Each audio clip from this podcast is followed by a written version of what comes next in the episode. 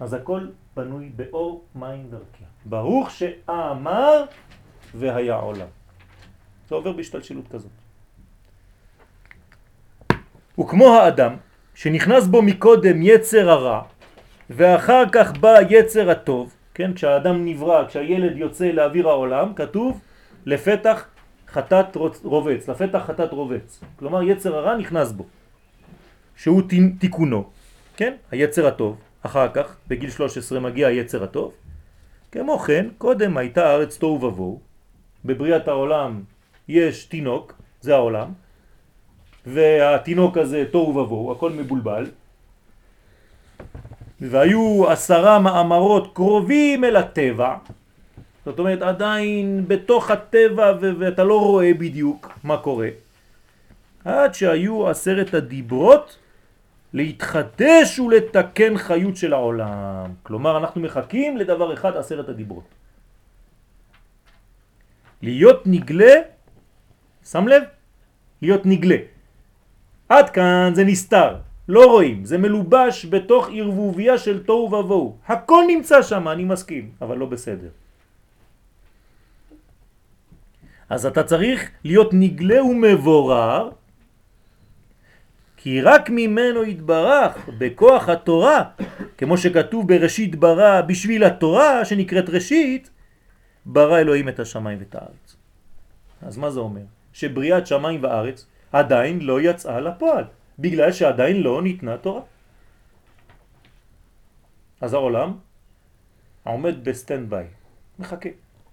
הוא לא יודע עוד אם הוא יתקיים. יש מדרשים רבים על הדבר הזה, ארץ יראה ושקטה. שואל המדרש, למה הארץ יראה? ממה היא פוחדת? הוא אומר, אם הם לא יקבלו את התורה, עם ישראל, גמרנו, הלכתי, אני בפנסיה, נגמר הסיפור שלי. כולם מחכים לדבר אחד, מתן תורה. זה שכתוב... מה שאלה? אם יש שני דברים כל כך גבוהים, כמו עם ישראל והתורה, אז למה צריך לעשות להם את הטבילת אש הזאת, לכאורה במקום תחתון כזה? כאילו צריך, כאילו, מה שקורה, שניהם כאילו קדמונים כאלה, אני לא יודע, לפני מי, נניח, אמרנו... לא חשוב, נכון. לוקחים את שניהם מאיזה מקום כזה שהוא עליון, ואז מורידים אותם לאיזה מציאות, שגם המציאות הזאת יש איזה סדר מסוים שצריך להתקיים, ואז עושים לנו את הטבילה הזאת, ואנחנו עדיין בתוך התהליך הזה, ולמה... בשביל מה אתה אומר? אז למה אתה שואל כל כך הרבה? תשאל גם למה הקדוש ברוך הוא בכלל ברא את העולם כדי לרדת אליו. למה אתה הולך יותר מדי להסתבך? זה גם שאלה. זו אותה שאלה. מה יש לו לקדוש ברוך הוא לעשות מעולם של חומר? עם אנשים שמבלבלים את המוח כל היום. אין לו מה לעשות לקדוש ברוך הוא, לא היה בשקט? כלומר, אתה יכול לשאול את השאלה במקור. אלא חכמים אומרים לנו, כן, רצה הקדוש ברוך הוא לעשות לו דירה בתחתונים, דווקא. למה? לגלות שהחלק הכי גס בעולם הזה, גם הוא מלא במה? באלוקות. רק אתה לא רואה את זה. ובאנו לעולם הזה כדי לשחרר את כל האור הזה שנמצא בכל דבר הכי גס שיכול להיות. וזה גדולה. כי דבר גדול במקום גדול זה לא גדולה. אבל אדם גדול או דבר גדול שיורד ומתגלה אפילו בדברים הכי נמוכים, זאת עבודה אמיתית. משל למה הדבר דומה? לבן של מלך שיצא מהארמון של אבא שלו ואמר לאבא שלו לא מעניין אותי כל הארמון הזה. אני עכשיו הולך. והילד הזה נפל לתוך עולם של תאוות, של כל מיני דברים, והשם ישמור. והאבא המלך דואג. אבל אחרי כמה שנים הילד הזה חוזר. והוא מביא איתו מלא אנשים שהיו עבריינים, שהיו הכל, אומר אבא הבאתי לך חיילים לארמון. אלפים אלפים של חיילים. מה עושה האבא? אומר לו ברוך השם, חשבתי שנפלת. אני רואה שהלכת והבאת את המדרגות שאני לא הייתי מצליח להגיע לשם. למה לא הייתי מצליח? כי אני בארמון שלי, סגור. כל הכוח שלי זה כשאני מתגלה במקומות הרחוקים. מה אנחנו אומרים במצרים?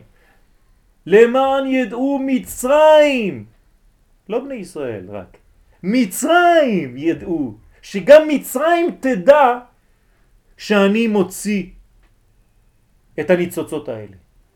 מצרים זה רמז לקליפה. גם כשהקליפה תדע, מה אנחנו אומרים בנבואה? שבעזרת השם כשיבנה בית המקדש השלישי יבוא כל בשר להשתחוות. מה זה כל בשר? סטייקים? למה כל בשר? למה לא כל נשמה, כל נפש? לא, כל בשר צריך לבוא להשתחוות.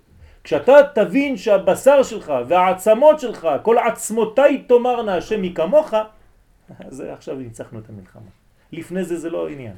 זה לא, זה לא, עוד לא, אין טעם. כשהבשר יכיר בגדולת השם, זה הטעם העיקרי.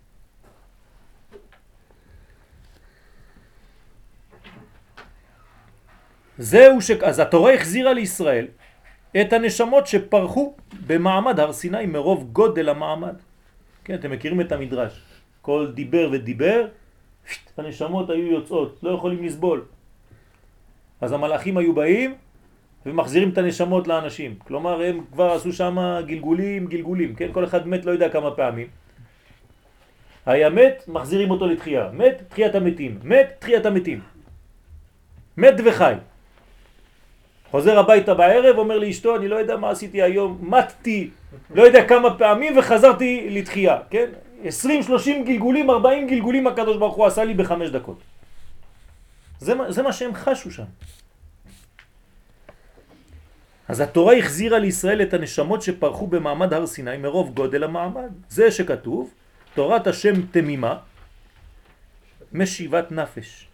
כלומר, היא מחזירה את הנפשות כל הזמן, כל הזמן, בגלל שהיא תמימה. מה זה תמימה? שלמה. רק שלמות יכולה להחזיר נפש.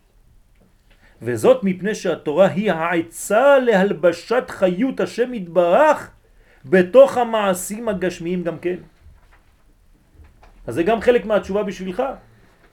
איך הקדוש ברוך הוא יכול לרדת לכאן? רק בגלל שזה מתלבש, כן? שהחיות של הקדוש ברוך הוא מתלבשת בתוך המעשים שהם דרך התורה. היא העצה לעשות את ההלבשה הזאת. שיוכל האדם להתדבק בו יתברך אפילו בעולם הזה. דווקא בעולם הזה אפשר להוסיף. לכן נאמר עליה שהיא משיבת נפש.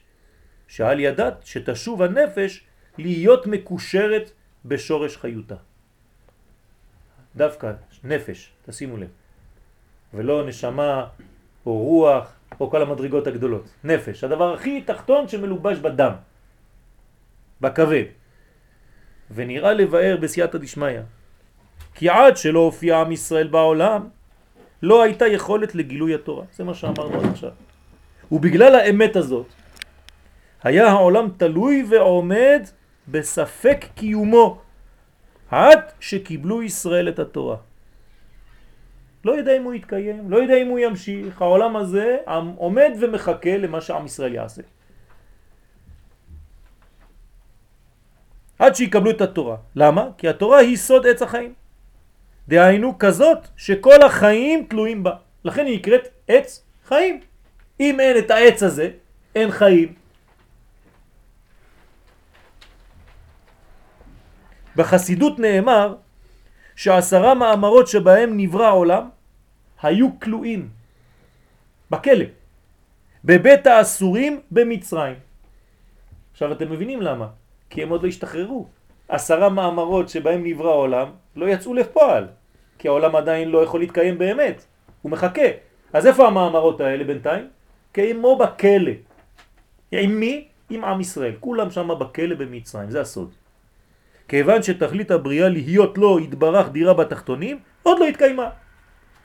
ועד שלא נולד עם ישראל בעולם, ממש, לא יתקיים הדבר באשר הוא, הוא הצינור, כן, עם ישראל, המיוחד שדרכו מתגלה העניין האלוהי. אז עם ישראל עוד לא נולד, אז כולם בכלא. גם המאמרות של בריאת העולם, כולם בכלא. במילים אולי יותר קיצוניות, גם הקדוש ברוך הוא בעצמו נמצא כביכול אסור בבית האסורים עם עם ישראל. בצרתם לא צר. למה? כי הוא עוד לא מת, מתגלה בעולם הזה, זה כמו כלי. כשאתה לא מתגלה, אתה נקרא אה, סתום, סגור. אז הקדוש ברוך הוא סובל, במרכאות, מהחיסרון של עם ישראל עדיין שהוא לא התגלה בעולם הזה. וכשעם ישראל מתגלה, פתאום ההופעה האלוהית מתגלה. אז לקדוש ברוך הוא יש תענוג, נחת רוח. מה זה נחת רוח? נחת הרוח. הרוח נוחתת פתאום, יורדת לעולם הזה.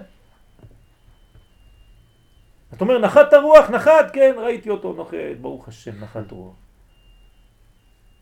אז הוא יורד לעולם הזה. יש חיבור בעולמות, והקדוש ברוך הוא, כן, מצאה היונה מנוח לכף רגלה. דרך מי? עם ישראל. ואשר על כן, סמוך להופעת עם ישראל, הייתה יציאת מצרים. מיד כשעם ישראל הופיע, פרעו ראה את זה, כן, בחוכמתו המרשעת הזאת, הייתה לו חוכמה גדולה, הוא ראה שיש פה תופעה חדשה. אולי שאפילו עם ישראל בעצמו לא ראה. פרעו רואה את זה. כי פרעו מדייק, הוא רואה על כל דבר מה קורה פה, והוא אומר, רגע, רגע, קורה פה משהו. עד עכשיו חשבתי שיש סתם אוסף של פרטים. רבותיי, אני רוצה אספה מחר בשמונה, יש פה עם. יש גילוי חדש בעולם. באותו יום פרעה יודע שזה הסוף שלו, נגמר. אם לא מחסלים עכשיו, זהו, הלך לאיבוד. הוא צדק. הוא צדק. באמת, העם הזה חיסל אותו. רק העם הזה חיסל אותו. אם היינו רק פרטים, בנינו, בנינו, בני בנינו, היינו משועבדים לפרעה במצרים. אבל בזכות הגילוי הזה של עם ישראל, זה אי אפשר. אחר כך גם בלעם, הנה עם יושב ממולי, והוא יושב ממולי. מתנגד לי. הוא בלי עם, בלעם. הוא הפך. אסור לו שיהיה עם. האויבים שלנו היום, גם הם בתת מודע מבינים את הדבר הזה. מה אתם חושבים? אני שואל אתכם שאלה פשוטה. שמעתם פעם אחד מהשכנים שלנו, כן, יימח שמם, כל אלה שרוצים לרצוח את עם ישראל, כן?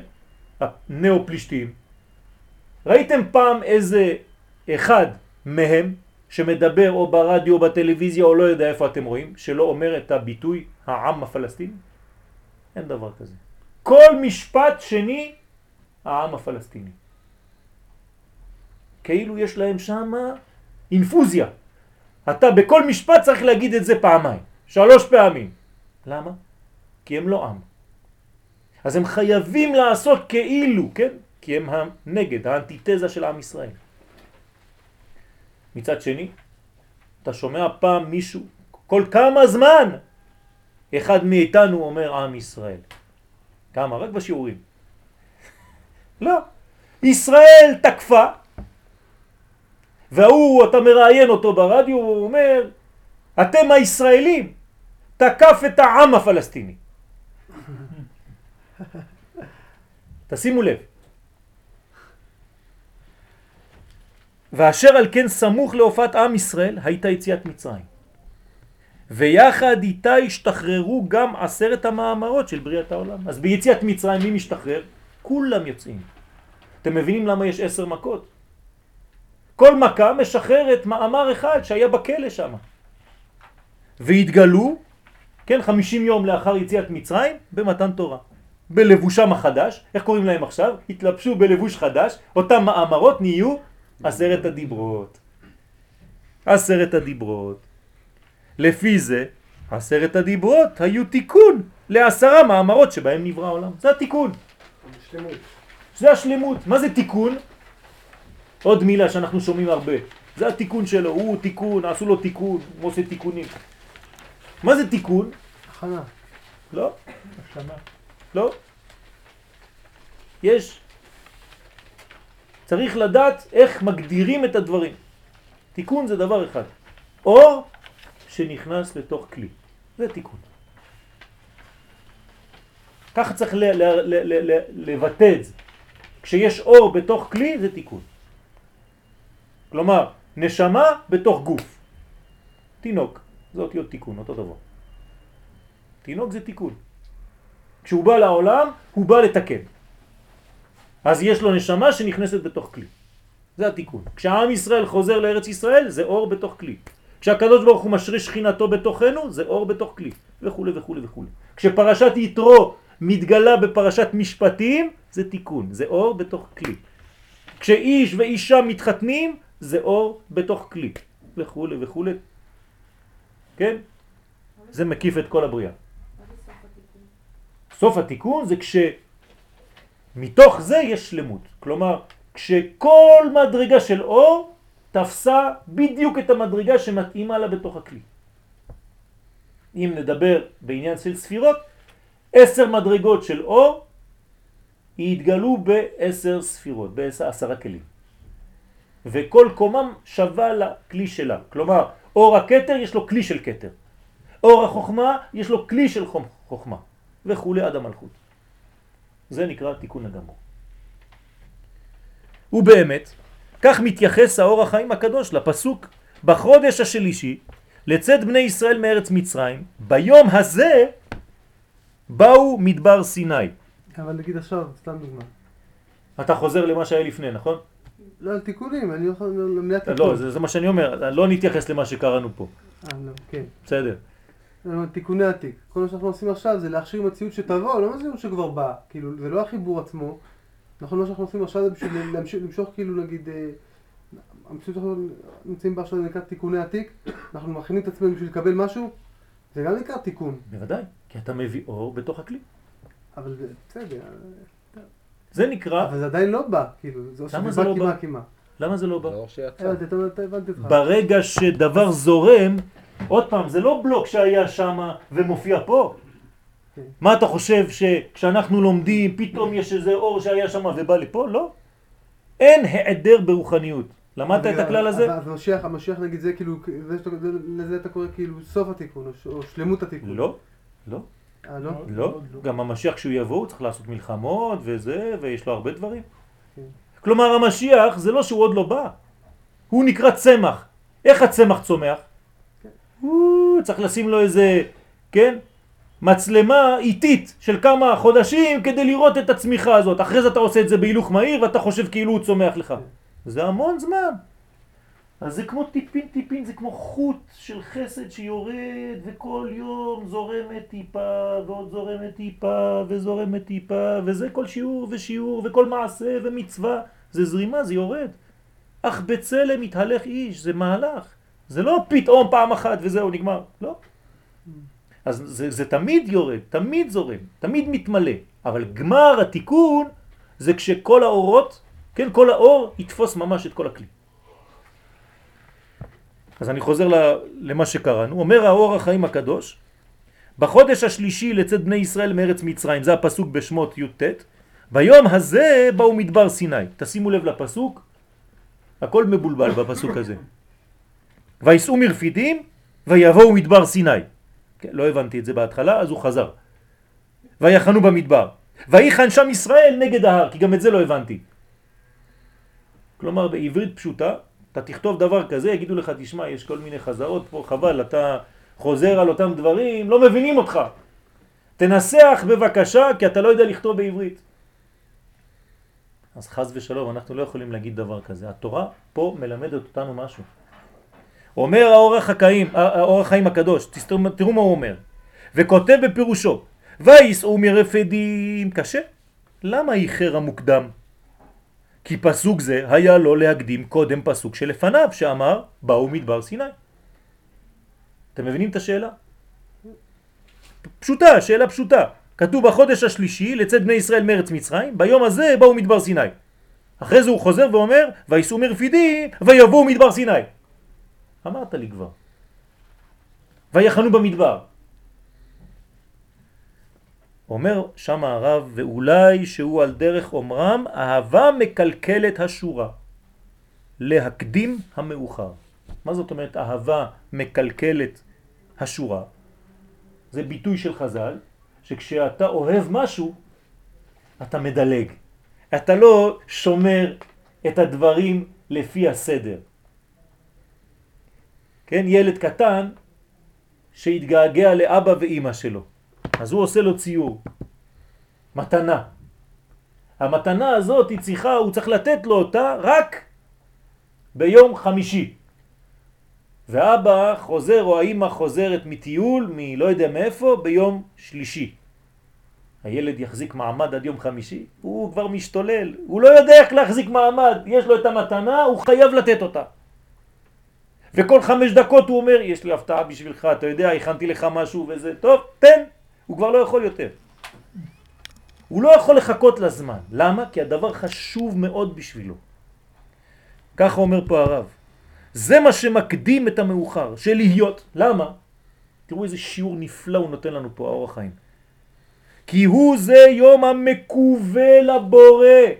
הקדוש ברוך הוא מקווה ליום הזה כבר אלפיים שנה. מתן תורה. לתורה, לעולם, לעליונים ולתחתונים, כלומר, כולם מחכים. ומיום הבריאה הם יושבים ומצפים מתי יבואו בני ישראל מדבר סיני. אז אתה חשבת שאתה מחכה למשיח. כל העולם חיכה לעם ישראל. שיגיעו להר סיני יום אחד בהיסטוריה.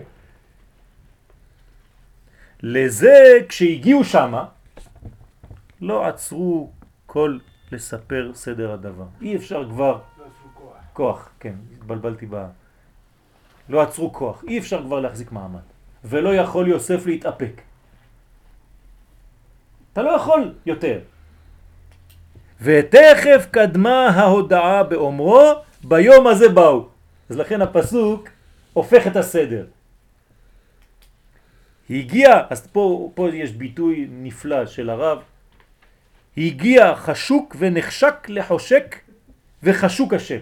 זאת אומרת, כולם, זה אינטרס של כולם. זה שהיה לו חשק, זה שחשקו בו, האלמנט של החשק, וכולם ביחד, כן? כלומר, כולם, זה מעניין את כולם שהדבר הזה יהיה עכשיו. וסמכו שמיים וארץ. מה זה שמיים וארץ? כי, כי זה עכשיו התיקון, זה עכשיו החיבור. כי זהו תכלית הבריאה ותקוותה. ואחרי כן חזר הכתוב להודיע פרטן של דברים. אחרי זה הוא חוזר לסדר הנכון, אבל מיד הוא התפוצץ, התפרץ, לא יכול להחזיק מעמד. זוהי השמועה ששמע יתרו, הוא בא. כן, שואלים מה השמועה שמע הוא בא. זאת השמועה. כלומר יתרו, מה הוא שומע? גם הוא יש לו אנטנות. גם הוא גדל אצל פרעה שם. גם הוא היה יועץ שם. פרעה לא לוקח סתם יועצים. הוא עושה להם מבחנים לפני שהוא לוקח אותם. יתרו לא ילד קטן. אז השמועה ששמע יתרו בא להתחבר עם עם ישראל.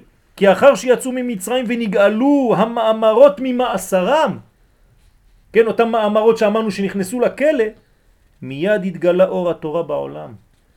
מיד. והוא סוד שבת. כאילו שבת עכשיו הגיע לעולם. ראשי תיבות של שבת זה שמוע תשמעו בקולי. הגיע הזמן עכשיו שפתאום אפשר לשמוע את זה.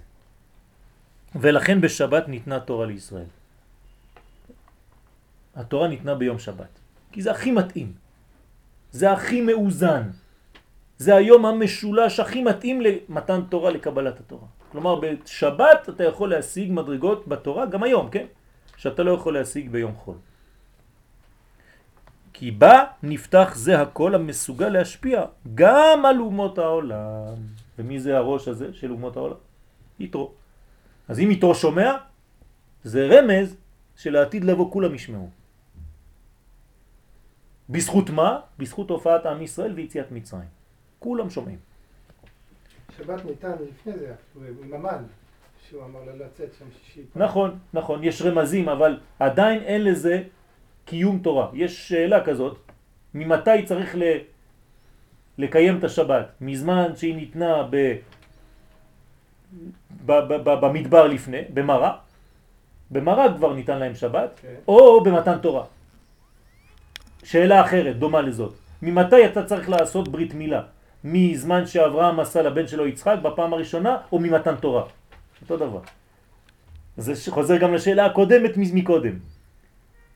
זאת אומרת, אפילו שאברהם עשה ברית מילה לבן שלו ביום השמיני כמו שצריך, כן? אבל אין ציווי עדיין. החיוב מתחיל במתן תורה. ועל עניין זה שהעולם תלוי ועומד, על יום קבלת התורה, כותבת הגמרא בשבת, כן, גמרא מפורשת וידועה, דאמר יש לקיש, מהי דכתיב ויהי ערב ויהי בוקר יום השישי? כן, ה', יש פה חיסרון, תוסיפו ה' לפני האלף, ה' יתרה למה לי? לא א' יתרה, ה' יתרה למה לי? מלמד שהתנה הקדוש ברוך הוא עם מעשה בראשית ואמר להם, אם ישראל מקבלים התורה אתם מתקיימים. כלומר העולם, שמיים וארץ, כולם מתקיימים. ואם לאו, אני מחזיר אתכם לתוהו ובוהו. רטרואקטיבית, הכל חוזר, אתה חוזר את כל הסרט אחורה. כן, לא, לא קרה כלום, אף אחד לא ראה שום דבר, לא יודעים מה. והסיק הרב עמק דבר על עניין זה, שהוא ההבדל בין שכר ישראל בעשותם המצוות לבין אומות העולם בשבע מצוות שלהם. מה ההבדל בין ישראל שעושה מצווה לבין בן נוח שעושה מצווה? כשעם ישראל עושה מצווה, ציווי. יש לו שני דברים. קודם כל, יש לו שכר על המצווה שהוא עושה. דבר שני, בזכות המצווה שהוא עושה, הוא מקיים את העולם. העולם תלוי בו. זאת אומרת, הוא הופך להיות שותף, אקטיבי. אז ככה אומר הרב, ישראל, מלבד שמקבלים שכר גוף המצוות, עוד מקבלים שכר על שמקיימים העולם. וכדאית במדרש, במדרש רבה, פרשת כי תבוא, כי המצווה הזאת, כן, מצווה אותם, אתם עושים, מצווה אתם עושים על עולמי, סליחה, מצווה אתם עושים על עולמי, אתם עושים את המצווה הזאת על עולמי, אתם מקיימים את העולם שלי, אומר הקדוש ברוך הוא.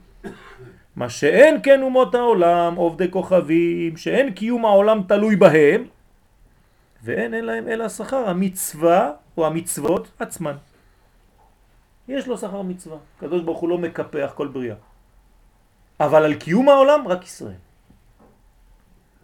שוב פעם אנחנו חוזרים לעובדה שעם ישראל מקיימים את התורה ועל זה העולם קיים. כמה אחוז מעם ישראל מקיימים את התורה? קיום התורה זה לא רק עניין של, של גילוי הדברים. אנחנו עובדים על העניין הזה של אמונה, לדעת שנכון שכשעם ישראל מקבל והוא לא מגלה את זה החוצה, אז יש חיסרון, אבל עדיין יש לו את זה. כלומר, ישראל אף על פי שחטא, ישראל הוא, ומהסגולה שיש לו בפנים, גם כן העולם קיים. אז מצפים לו, מחכים לו, כולם מתפללים שיחזור בתשובה. התכלית היא בעצם שהגוי יעשה את המצוות. עם ישראל כמו כהן. למה שהגוי יעשה את המצוות? כי אמרנו כל בשר לפני כן. כן. אבל אני אומר, אנחנו, לכאורה אנחנו צינור. אז, אז זה לא עניין של יעשה את המצוות, כי הוא לא מחויב לעשות את המצוות, זה לא הפונקציה שלו. יבין משהו. יפה מאוד, אתה צודק. אני אגיד לך את זה במילים אחרות, שהוא יצא ממצרים. אנחנו צריכים לשחרר את אומות העולם ממצרים. בינתיים רק אנחנו יצאנו.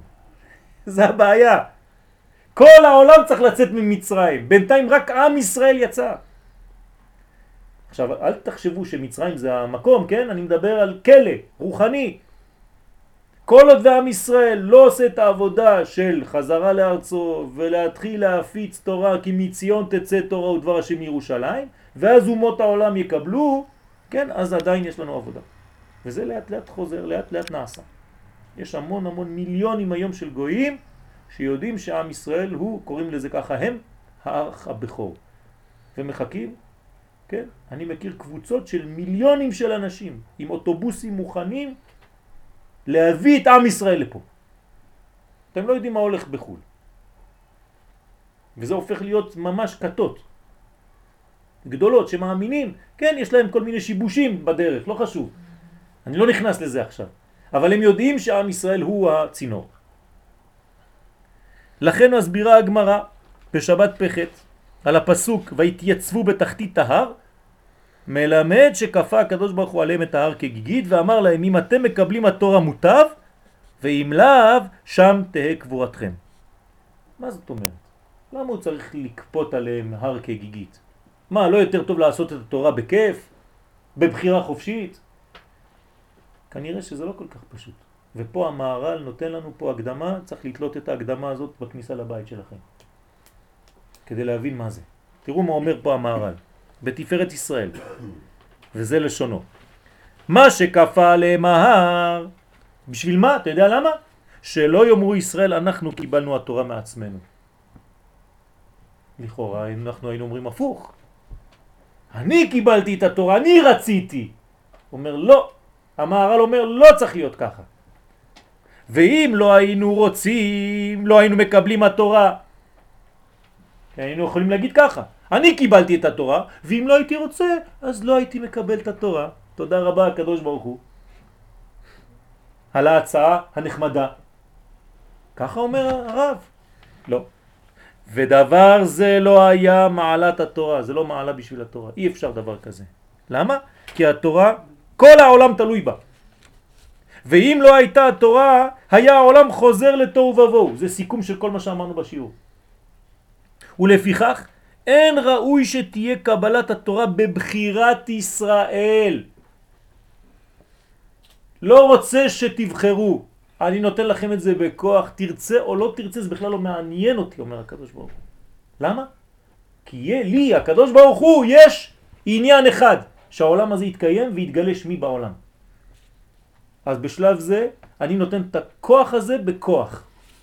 אתה לא יכול להגיד לא, אתה לא יכול לסרב בכלל. רק שהיה הקדוש ברוך הוא מחייב ומכריח אותם לקבל התורה. שאי אפשר זולת זה שלא יחזור העולם לתוהו ובוהו. כלומר, יש פה פיקוח נפש לעולם, והקדוש ברוך הוא מונע מעם ישראל בחירה. כי איך תהיה התורה שהיא שלמות כל המציאות על ידי שכך בחרו ישראל לקבל התורה. ואם כן, שלמות העולם היה תולה בדבר אפשרי, שהיה אפשר שיקבלו ואפשר שלא יקבלו. אז מה, אם עם ישראל לא היה מקבל את התורה, אז מה, נגמר הסיפור? אומר המהר"ל, אין דבר כזה, זה לא, בלתי אפשרי בכלל. ולכך כפה עליהם את ההר כגיגית, שאם לא היו מקבלים את התורה, שם תהיה קבורתם. מה זה שם? בהר סיני. לא. היה צריך להגיד פה. כי כשאתם מסתכלים בגמרא שם, בשבת פ"ח, כתוב שהקדוש ברוך הוא מדבר עם עם ישראל בלשון נוכח. כלומר, אם אתם מקבלים את התורה מוטב, ואם לאו, פה. אני מדבר איתכם עכשיו, על עכשיו, פה, מתחת להר, תהיה קבורתכם. לכן, כולכם חושבים, לפי הגמרא, כי אנחנו לא מדייקים בלימוד, שהקדוש ברוך הוא היה קובר אותם בהר הזה, נכון? כן או לא? ככה הבנו את הגמרא עד עכשיו. כן. זה לא נכון. שם תהיה קבורתכם, זאת אומרת שרטרואקטיבית, מבריאת העולם כבר הייתם נקברים לפני שיצאתם לעולם. לא היה עולם בכלל. לכן זה השם. ויש לומר גם זה כן, זה ככה, זה כפייה שאין בה בחירה, כאילו. יפה לא- מאוד, יפה מאוד. אין, אין פה מצב של כלום, אי אפשר אין בה לזוז. בחירה, זה רק אה, במשל כזה. יפה מאוד, בדיוק. יש בחירה בכלל? כן. יש בחירה. אתה שואל שאלה טובה. היא מאוד מצומצמת הבחירה. לא, לא. מה הבחירה? אני אומר לכם פה, לפי המהר"ל, שאין בחירה, נכון? קיבלנו את התורה בכוח. אז איפה הבחירה שלנו? זה, זה, זה, זה היסודות של אולי האמונה. במקור, אולי כמו... אולי במקור הייתה. מה זאת אומרת? תגידו לי את זה במילים פשוטות. אם קיבלתי את התורה בכוח, מה הבחירה שלי? לקבל בכוח. מה? לקבל בכוח. יפה מאוד להוציא אותה, לגלות אותה. זה שקיבלתי אותה היא בפנים, בסדר, נו, אז מה אתה עושה עם זה? הבחירה שלך זה עכשיו אם אתה חי לפי זה או לא. כאן יש לך בחירה חופשית. אתם מבינים? כלומר, כל אחד מאיתנו פה, אם ירצה או לא ירצה, יש לו נשמה. אלוהי נשמה שנתת בי תאורה, אין לי אפילו לא בחרתי. מה, החלטתי? שום דבר. קדוש ברוך הוא נטע חיי עולם, נטע בתוכנו. אבל יש אנשים שמוציאים את זה, ויש אנשים שסוגרים את זה, כן? חונקים את זה. זאת הבחירה שלנו.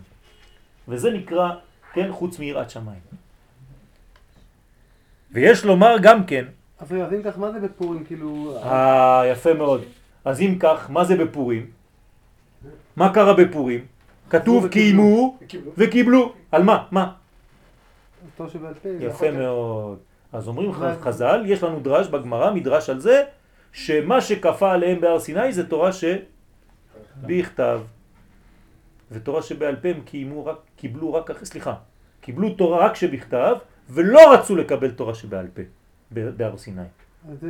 כי היה להם קושי, על זה כפה להם, הר כגיגית, ורטרואקטיבית אחר כך, בדיעבד, כן?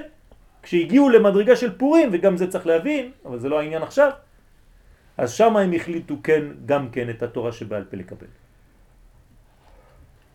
ויש לומר גם כן שלכך כפה עליהם הר כגיגית, שלא יאמרו ישראל כי יהיה חז ושלום ביטול לקבלת התורה. דרך אגב, איך אנחנו יודעים שהקדוש ברוך הוא לא היה הורג אותם עם ההר? אמרתי לכם שכולכם מבינים. גיגית. יפה מאוד, כך אומר הבן איש חי.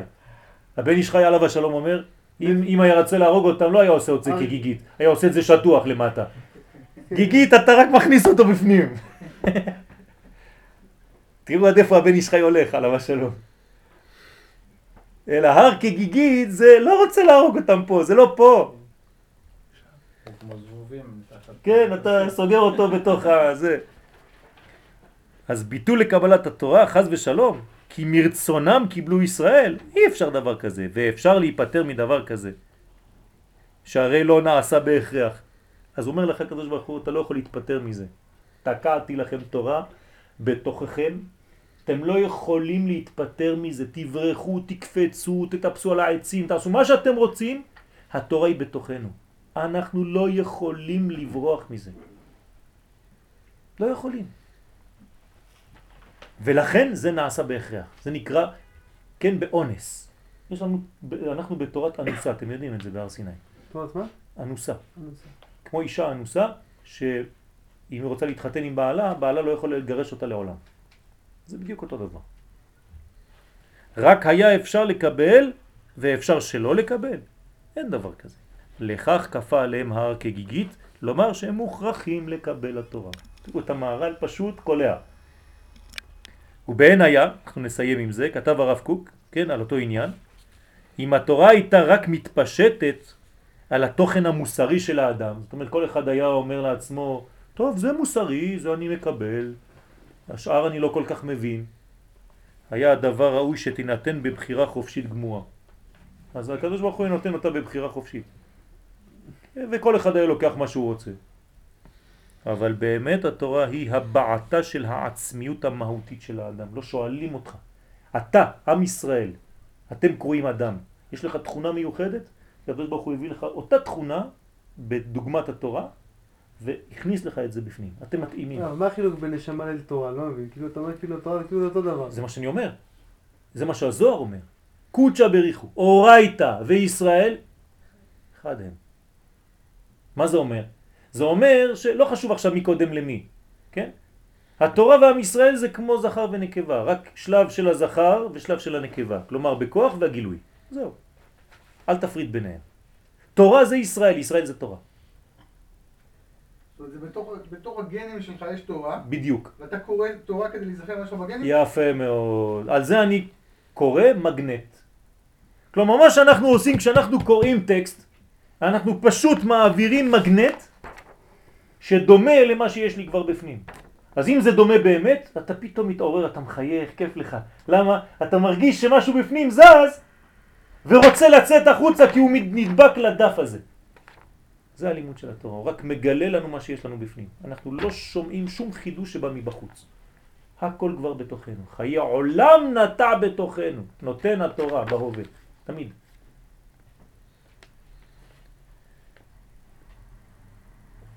על כן ראוי הדבר שתתגלה התורה היא התגלות מהותית, כי היא שייכת למהות שלך. התגלות שורש הרצון, ולא התגלות ענפי הרצון. אנחנו לא מדברים פה על ענפים, אני מדבר פה על שורש. בשורש אין לך בחירה חופשית. אז אדוני, תהיה ילד טוב, עם ישראל קיבל את התורה, היא רוצה, לא רוצה, זה לא מעניין, זה, זה מה שמתאים לשורש שלו. איך אומרים ב- בהלכה? כן, מקים אותו עד שאומר, רוצה, רוצה אני. מרביצים לו עד שהוא מגלה פתאום את הרוצה אני, כי בפנים הוא רוצה, רק בחוץ הוא לא יודע, הוא שכח. אז מרביצים לו, בסוף הוא אומר, כן, רוצה אני, למה אמרתי שאני לא רוצה? אני באמת רוצה. לא בגלל שהוא מפחד מהמכות. כשהוא זוכר את מה הוא, ולפעמים כדי לזכור מה הוא, אז מרביצים לו. וכאשר יענו אותו, כן ירבה וכן יפרוץ. מה זה כן ירבה וכן יפרוץ? הוא מוציא החוצה את המיץ האמיתי שלו, אבל זה היה תלוי במכות, מסכן. למה צריך להגיע לשלבים כאלה לקבל מכות כדי להוציא את המיץ האמיתי שלנו? ומזה מסתעפת גם כן הידיעה שאין התורה תוכן פרטי לישראל. כן, זו השאלה בשבילך. אין דבר כזה פרט, אומר הרב. התורה זה לא פרט לישראל. וממילא שאין לישראל מציאות פרטית בעולם. אנחנו גם אנשים לא פרטיים בעולם, אין דבר כזה. אלא הכל נהרג, כן, נהרג מלשון הריגה, נקשר, ונמזג מתוך התמציות של כלל ההוויה. תראו איזה מילים, זאת אומרת אנחנו בכלל ההוויה, כל ההוויה מתגלה בעולם הזה דרך עם ישראל, בשביל ישראל שנקראו ראשית, בשביל שלהם, דרכם. אם כן, הכל מכריח ודוחק את מציאותה של התורה וחקיקתה וקבלת ישראל אותה בכוח. מה שנשאר לנו זה לגלות אותה, להוציא אותה, לחיות לפי התורה הזאת במעשים בחיים שלנו היום יומיים. תודה רבה.